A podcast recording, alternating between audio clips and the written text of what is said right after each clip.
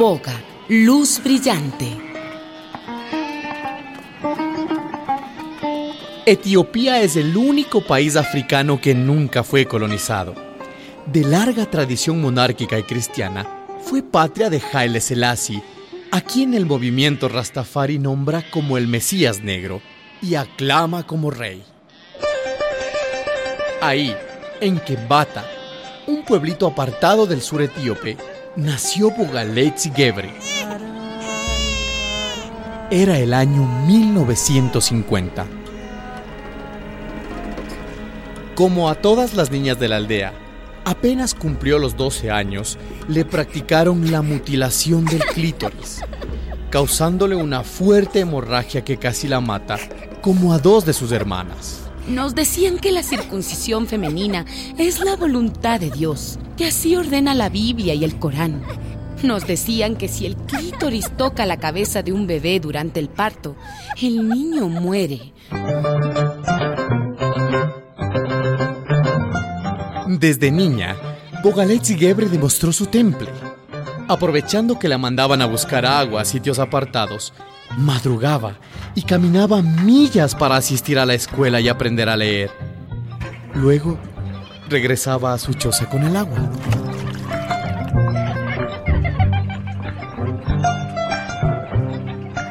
Boga también consiguió escapar de cuatro matrimonios forzosos. Ella y su hermana Fikirte fueron las primeras mujeres de su aldea en alcanzar una educación superior. Yo no quería casarme, quería estudiar. Casarse es lo mismo que ser vendida al mejor postor. Por su gran inteligencia, Bogaletsi Gebre ganó becas para estudiar en Europa y Estados Unidos, donde se graduó como doctora en medicina.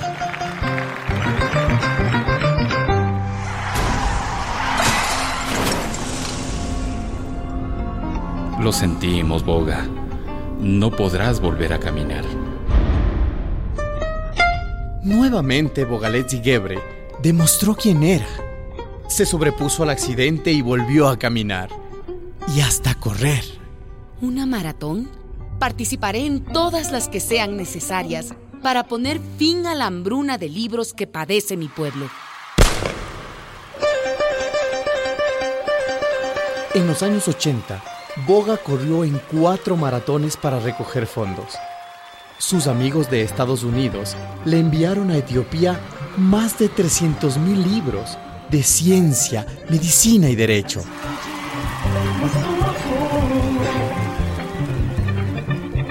Pero Boga no estaba contenta. Le estremecía el horror de la mutilación genital a las niñas. Tenía que hacer algo. Eso no lo hacemos por maldad, Boga, hija mía.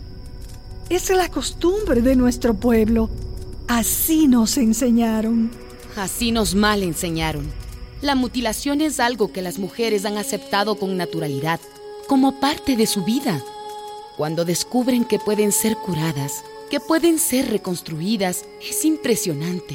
Dicen que es un milagro. Se arrodillan en el suelo de la clínica y dan gracias a Dios.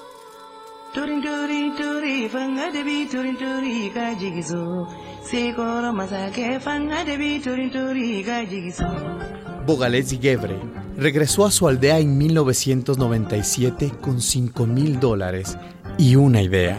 Junto a su hermana Fikirte, fundaron Kembati Mentigesima Tope, que significa Mujeres de Kembata Trabajando Unidas. Tendremos un centro de capacitación, ¡Qué bien! una biblioteca, una casa de la cultura, un centro de salud, ¡Qué bueno! una casa de huéspedes y un espacio para debates en grupo. Excelente, Boga. Pero ¿cómo romper la violencia contra la mujer? ¿Cómo eliminar la mutilación a las niñas? Que hablen ellas, que nos cuenten. Eso. Y también que hablen los varones.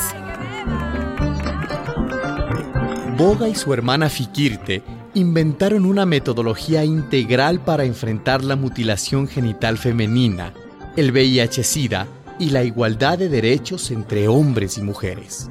Las comunidades tienen que confiar en su sabiduría colectiva para poder cambiar. Lo único que se necesita es crear un espacio de libertad. El impacto de su trabajo es impresionante.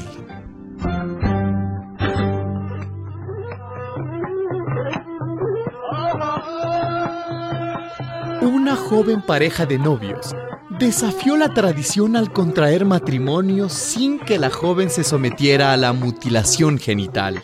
Yo no estoy mutilada. Y yo estoy feliz. Mi novia es una joven íntegra. No está circuncidada. A esta primera boda le siguieron otras, muchas más. Las jóvenes de mi región cantan y dicen, no nos hagan daño. Y las más pequeñas se ponen un letrerito en el uniforme. No me dejaré cortar. Aprende de mí. En 2004 se celebró un gran evento público en el estadio de fútbol para celebrar a las niñas no mutiladas. Cada niña recibió una medalla de plata con la leyenda Estoy entera. Asistieron 100.000 personas.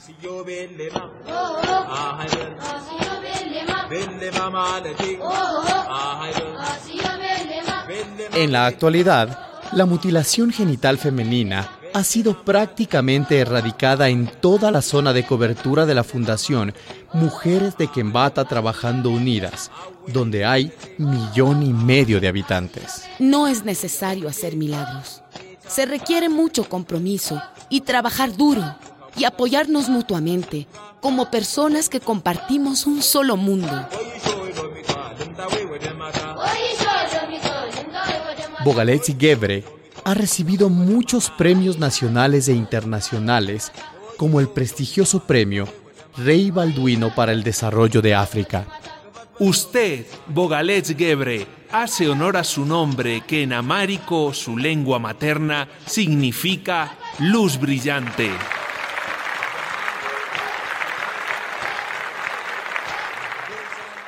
Mi deseo para la mujer africana que el mundo tome conciencia que la opresión de la mujer es algo negativo para el desarrollo humano. Debemos poner fin al apartheid por género, poner fin a la violencia, porque en África y en todo el mundo necesitamos mujeres enteras.